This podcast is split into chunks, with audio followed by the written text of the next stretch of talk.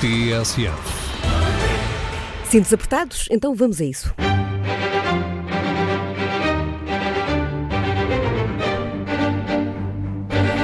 Na tarde TSF, o GPS Belém entre as 6 e as 7 da tarde. A edição é de Judite Nes e Souza.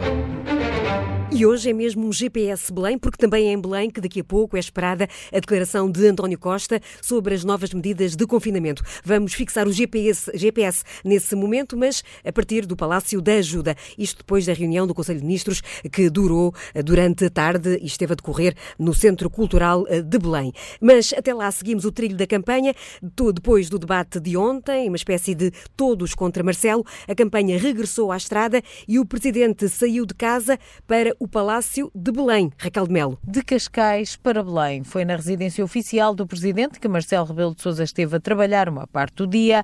Saiu, entretanto, para a gravação de uma entrevista em Lisboa, depois do delegado de saúde regional ter confirmado que, após avaliação, o candidato foi considerado como tendo tido exposição de baixo risco à Covid-19.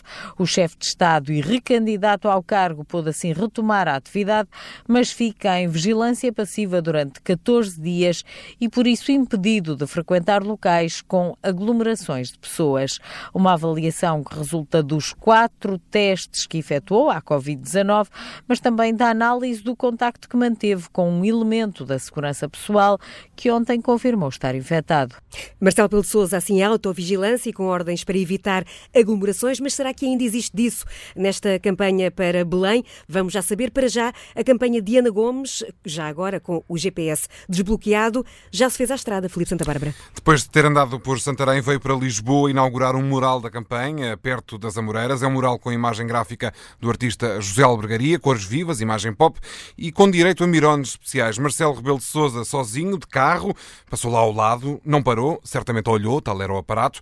Por momentos parou, esse sim, Rui Tavares, fundador do LIVRE, partido que apoia oficialmente Ana Gomes. Rui Tavares, que amanhã participa numa conversa online com a candidata.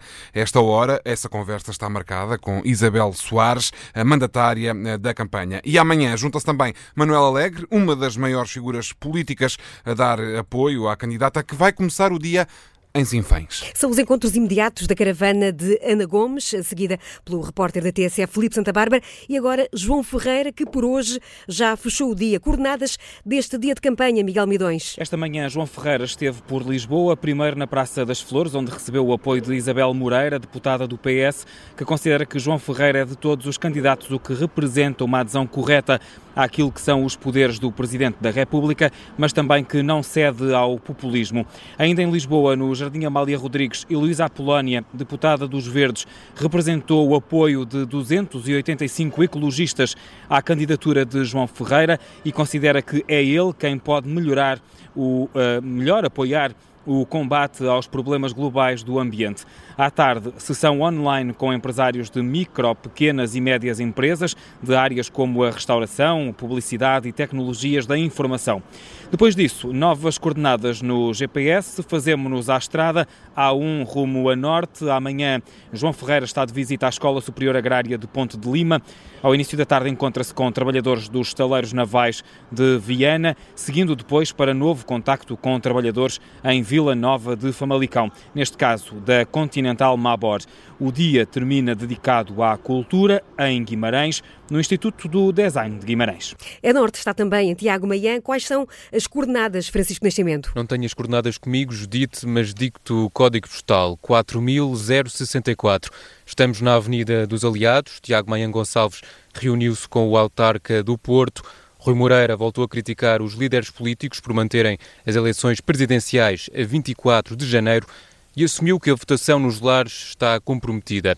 Já o protagonista e candidato da Iniciativa Liberal acusou também o governo de anunciar medidas sem conhecer o terreno. Daqui, da Avenida dos Aliados, vamos seguir para o Hotel Boa Vista, na Foz do Douro. O Tiago Maian vai reagir às medidas anunciadas por António Costa.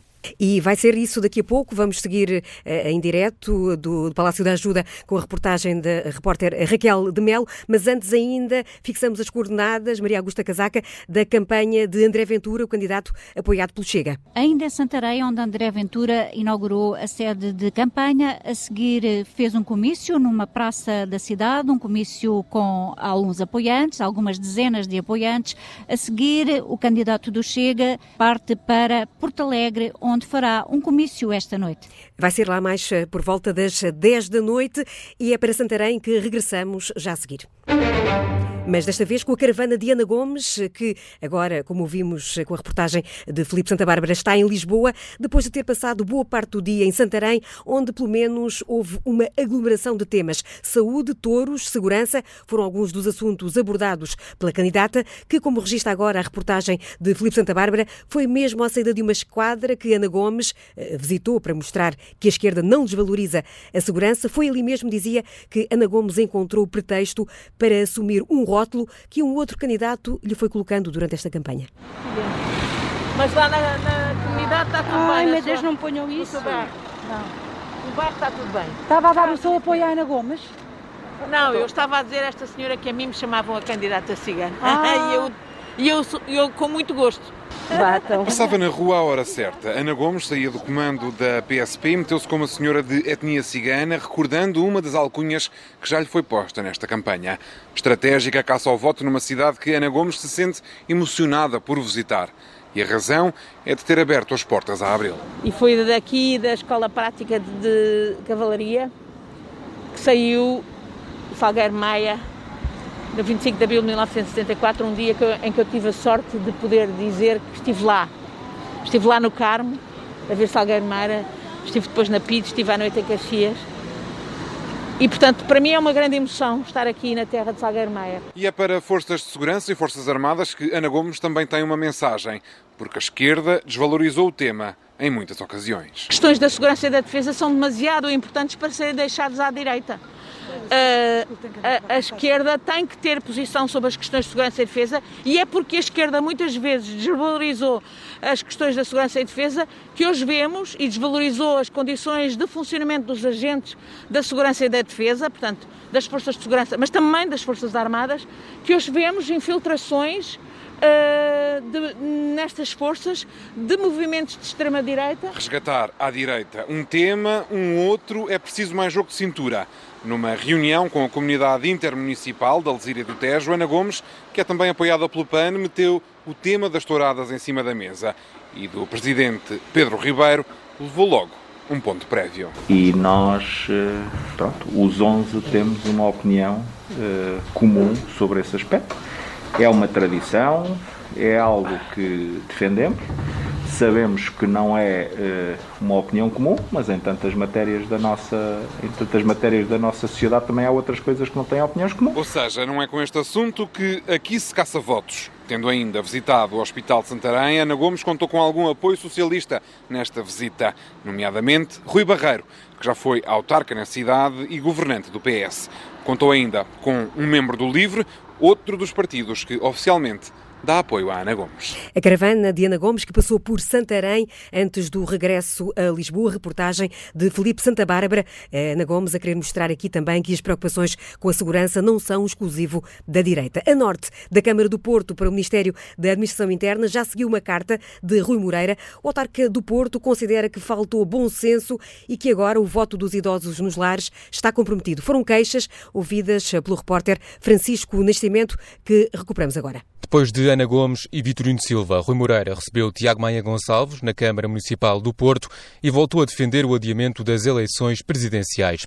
Os autarcas vão aos lares no início da próxima semana para receber os votos dos utentes, mas Rui Moreira acusa o governo de ser irresponsável. E depois eu pergunto assim: e que condições é que eu tenho de garantir o sigilo do voto? Está uma pessoa acamada, como é que eu garanto que essa pessoa.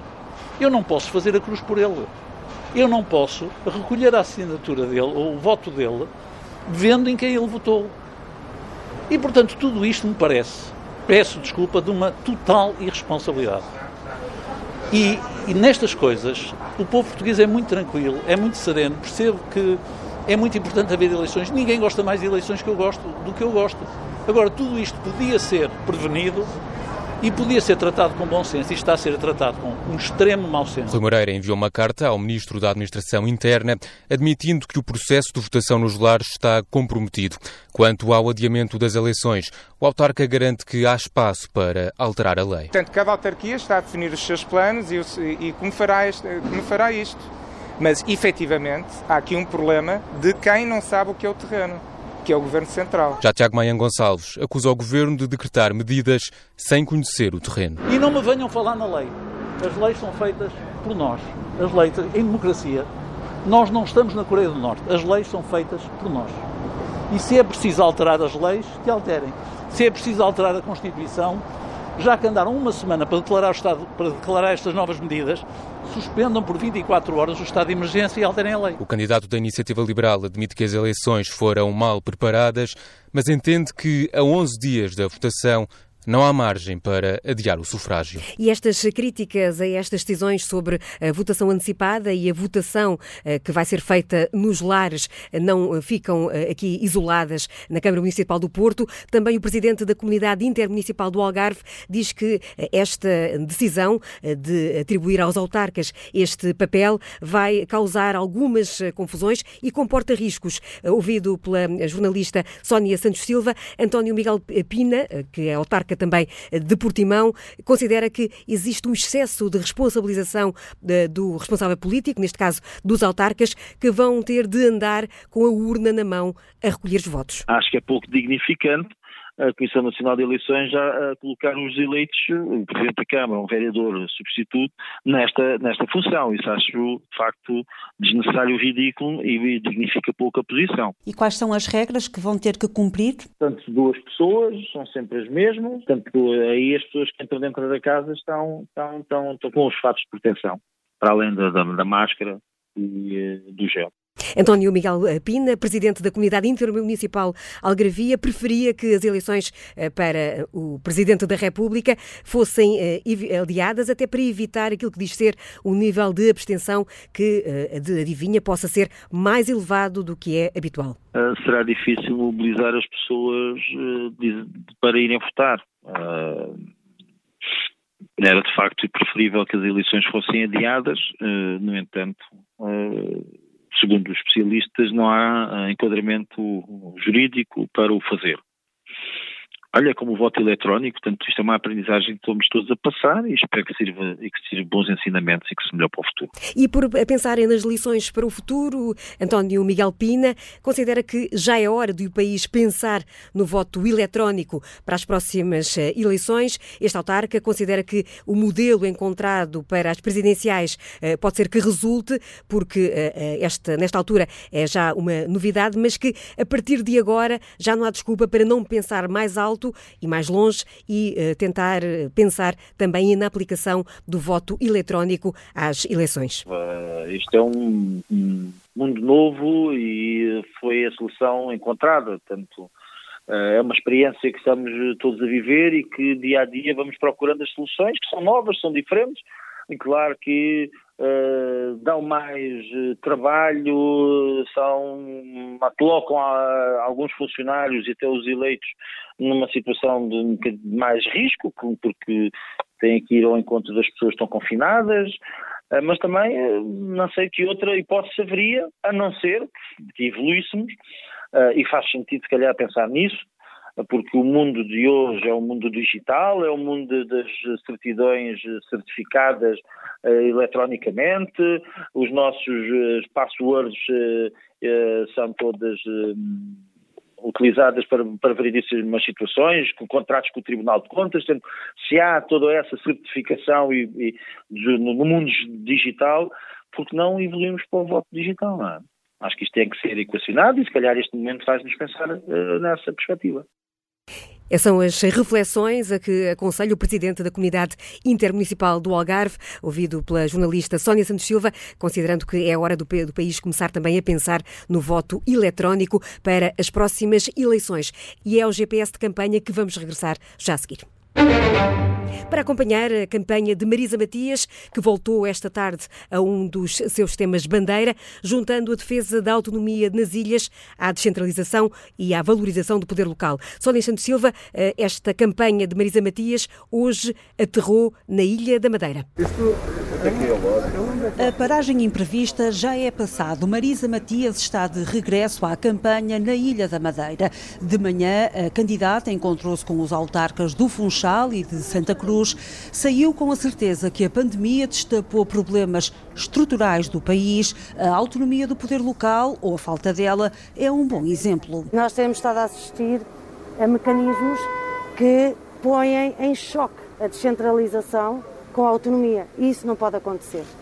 Nós precisamos de rever o que está escrito na lei e de fazê-lo corresponder ao que está inscrito na Constituição para que a autonomia e descentralização sejam uma realidade. Em tempos de pandemia, o poder local, nas palavras de Marisa Matias, ganhou ainda mais importância para fazer face ao aumento da pobreza e das desigualdades acentuadas pela Covid-19. Problemas que sublinham a urgência de mais poder de ação. No futuro, e agora no futuro muito próximo, se as questões da descentralização, se as questões da lei de, das transferências de financiamento para as regiões autónomas não forem revistas no sentido de serem postas em prática como devem ser e como devem estar consagradas, nós teremos problemas muito graves, ainda mais graves, num território que já tem tanta pobreza e tanta desigualdade como é a região autónoma da Madeira. No Funchal, Marisa Matias defendeu ainda a importância de manter um elo de ligação político entre o continente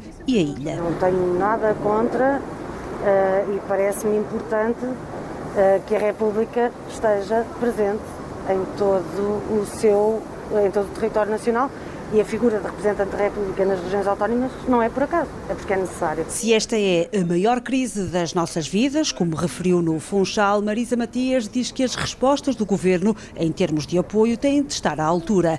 Questionada porque é que não tem um mandatário local, a candidata, apoiada pelo Bloco de Esquerda, respondeu que eles estão por todo o lado. Decidi fazer esta campanha com as pessoas que estão na linha da frente e são esses os meus mandatários e as minhas mandatárias em todo o território. Marisa Matias, na Madeira, a falar e a defender a autonomia. A candidata apoiada pelo Bloco de Esquerda está por estes dias pelas Ilhas, Madeira e depois também Açores. Já o candidato apoiado pela CDU, João eh, Ferreira, contou hoje com um dos apoios de Primeira Água. Isabel Moreira foi das primeiras vozes no Partido Socialista a manifestar a intenção de votar em João Ferreira. A expressão pública desse apoio estava agendada para ontem, mas as voltas da pandemia adiaram para hoje esse encontro que se deu à mesa de um café. Miguel Midões. Alguém quer um cafezinho? Não, não aceitam. Também café. Já estou. Já vi bastante hoje de manhã. Eu não bebo. Nenhum? Nada? Gostos e opiniões diferentes no café e até em alguns temas centrais, como a eutanásia. Como já terão ouvido muitas vezes o candidato João Ferreira a dizer, que aquilo que fará se for eleito Presidente da República, quando a lei for aprovada, se vier a ser aprovada, é respeitar a decisão do, do Parlamento. E aquilo precisamente que eu valorizo no candidato João Ferreira é o seu compromisso com a Constituição e com a Constituição que temos e não com uma Constituição inventada como outros candidatos fazem. A deputada socialista Isabel Moreira, que já tinha demonstrado apoio a João Ferreira, marcou presença na campanha e explicou a sua escolha à esquerda. Mas naturalmente, se eu digo que acho que uh, o João Ferreira tem uma adesão corretíssima àquilo que são os poderes do Presidente da República, uh, não inventando poderes que não existem, não substituindo uh, ao Poder Executivo, não substituindo aos tribunais, não aderindo a uma posição a uma visão de uma, de uma, de uma justiça uh, populista, etc., é porque, evidentemente, encontro noutros candidatos e noutras candidatas essas visões. João Ferreira explica porque chamou a socialista Isabel Moreira à campanha. Vejo isso com muito regozijo, recolher apoios quadrantes muito diferentes, diferentes do meu desde logo, não apenas de um ponto de vista partidário, mas no sentido mais geral, de um ponto de vista político, até de intervenção social, de setores importantes da sociedade, estou a pensar em setores da, da própria Igreja, que eh, reconhecem nesta candidatura esse espaço de convergência que no momento como aquele em que o país atravessa é necessário reforçar. Depois da Praça das Flores, com Isabel Moreira, no Jardim Amália Rodrigues, também em Lisboa, o apoio de 285 ecologistas. Dá-lhes voz Heloísa Apolónia, do Partido Ecologista Os Verdes. São ecologistas das mais diferentes faixas etárias, das mais diferentes áreas profissionais, de diferentes quadrantes políticos. São pessoas que se empenharam e que se empenham em lutas em defesa do ambiente e que consideram o ambiente um pilar estruturante e fundamental do progresso e do desenvolvimento. Os verdes contam com João Ferreira para combater as alterações climáticas, reduzir o peso dos transportes na emissão de gases com efeitos de estufa e incentivar a mobilidade menos poluente.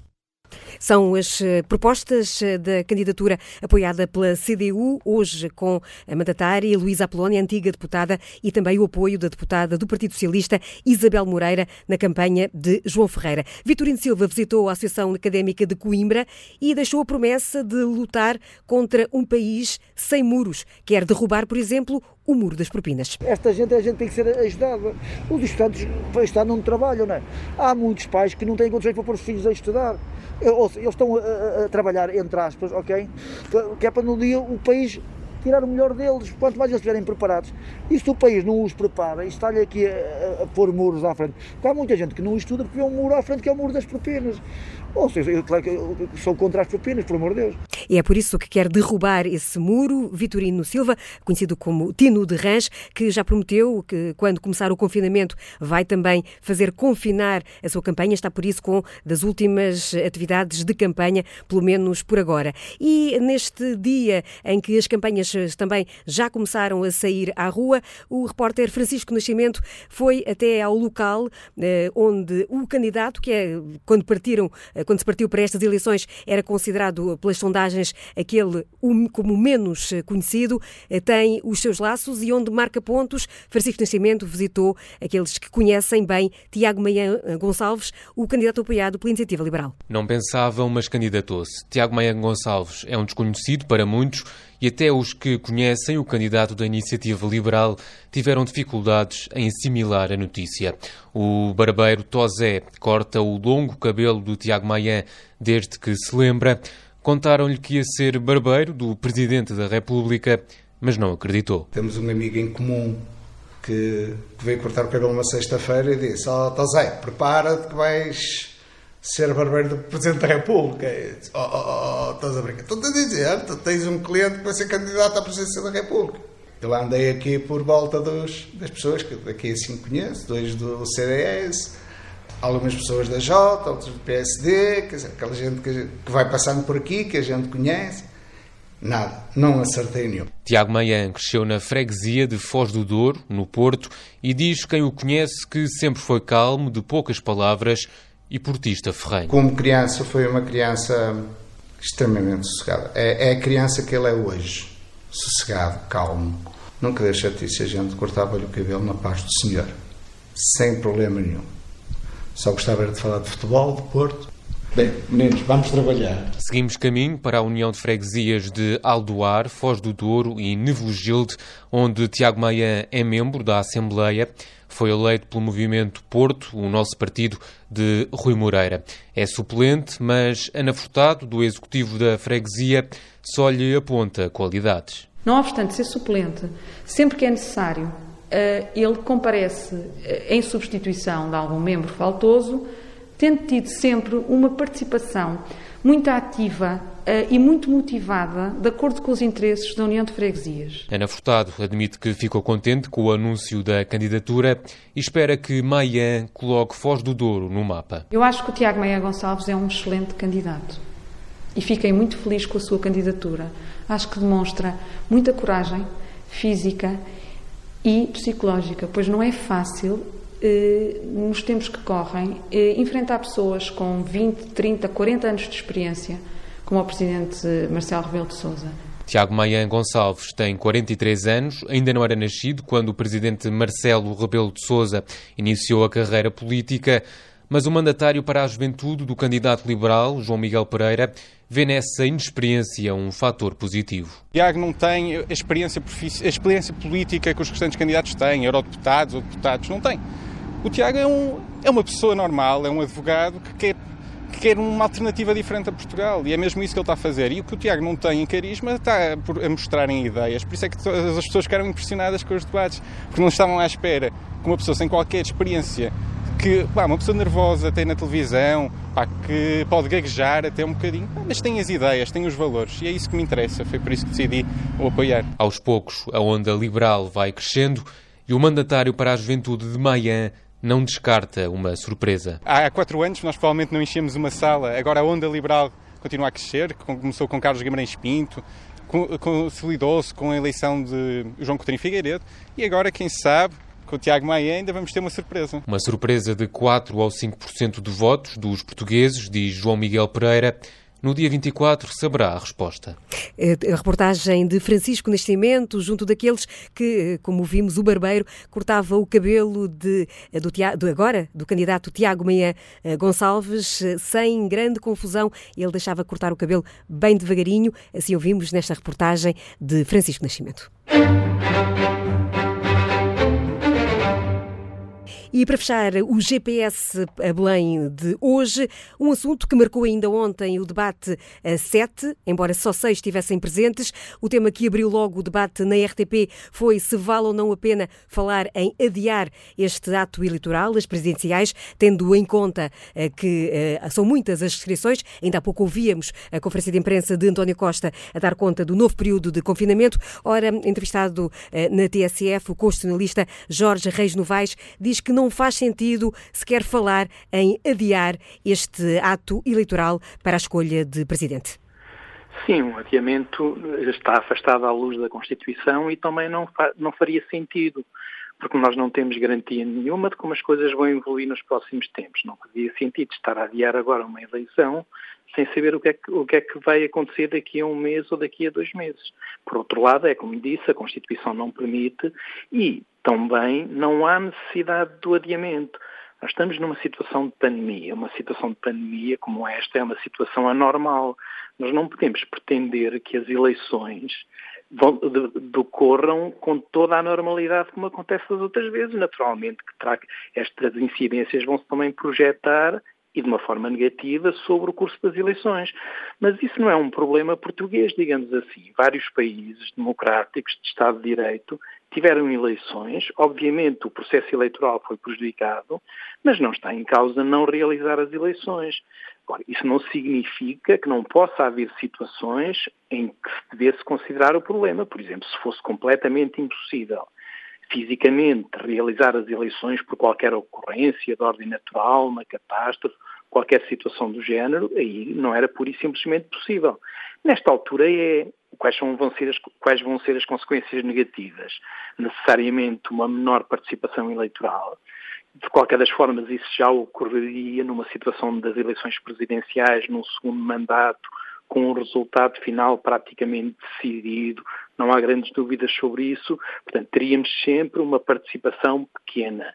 Agora vai ser mais pequena ainda, mas isso não é dramático, porque sabemos que os motivos, as razões são a pandemia, não é uma menor apetência dos portugueses pela eleição presidencial, não é isso que está em causa, são as situações objetivas eu acho que se tem feito um certo, uma discussão de certa forma artificial em torno disto, porque não há, não há necessidade de dramatizar mais esta questão perante tudo aquilo que já temos, levantar mais esta questão ainda. Eu pegava, pegava exatamente nessa, nessa sua questão a propósito da legitimidade de, das eleições, eh, mesmo com uma fraca participação, eh, recordando que hoje mesmo, numa entrevista eh, que deu ontem, o atual Presidente da República, Marcelo Rebelo de Sousa, expressava exatamente essa preocupação de uma baixa afluência às urnas. Há, de acordo com as linhas da Constituição, alguma forma de poder alargar o âmbito em que decorre esta votação? É vale lembrar que ainda esta semana o Ministro da Administração Interna já anunciou uh, uh, o alargamento do voto antecipado, mas, por exemplo, como aconteceu nos Estados Unidos, em que, uh, em vez de ser apenas concentrado num dia, houve, por exemplo, uma semana para as pessoas poderem votar de forma antecipada, isso seria possível em Portugal? Seria possível se estivesse previsto, como está nesses países. Os países têm, têm regras eleitorais diferentes, mas isso tem que ser feito antecipadamente, não pode ser a meio do jogo alterar as regras. Obviamente que se houvesse mais dias para votar, a abstenção seria menor, mas também não me parece que, seja, que, se, que, fosse por esse facto que, que houvesse uma grande alteração, uma alteração muito dramática. Por outro lado, também temos que ter em conta que aquilo que vai, que vai resultar, eh, afinal, é, é, no fundo, uma percentagem de votos. Cada candidato vai ter uma percentagem de votos. As pessoas depois não vão. Obviamente, a fraca participação é negativa, ninguém gosta, toda a gente gostaria que houvesse uma forte participação eleitoral, mas depois nós temos sempre a garantia, digamos, jurídica, que o candidato eleito vai ser eleito com a maioria absoluta dos votos válidos. Portanto, nunca estará em causa a legitimidade democrática dele vai ter uma menor participação eleitoral, exatamente porque a situação que vivemos nunca a vivemos anteriormente. É uma situação anormal. Nós não podemos exigir normalidade eleitoral numa situação geral de anormalidade. Uma situação invulgar, esta a que vivemos e que vai tornar-se ainda mais eh, complicada a partir do dia 15, zero horas, quando entrarmos em período de eh, confinamento. Foi anunciado há instantes pelo Primeiro-Ministro. Notas essenciais eh, dessa conferência de imprensa daqui a pouco na edição das 8 da noite. O GPS Belém regressa amanhã, mas antes, logo pela fresquinha, tiramos a temperatura com o teste rápido à campanha presidencial amanhã com os comentários do Paulo Baldaia. Teste rápido depois das nove e meia da manhã, o GPS Belém às seis da tarde, a edição é de Judite Neves e Sousa.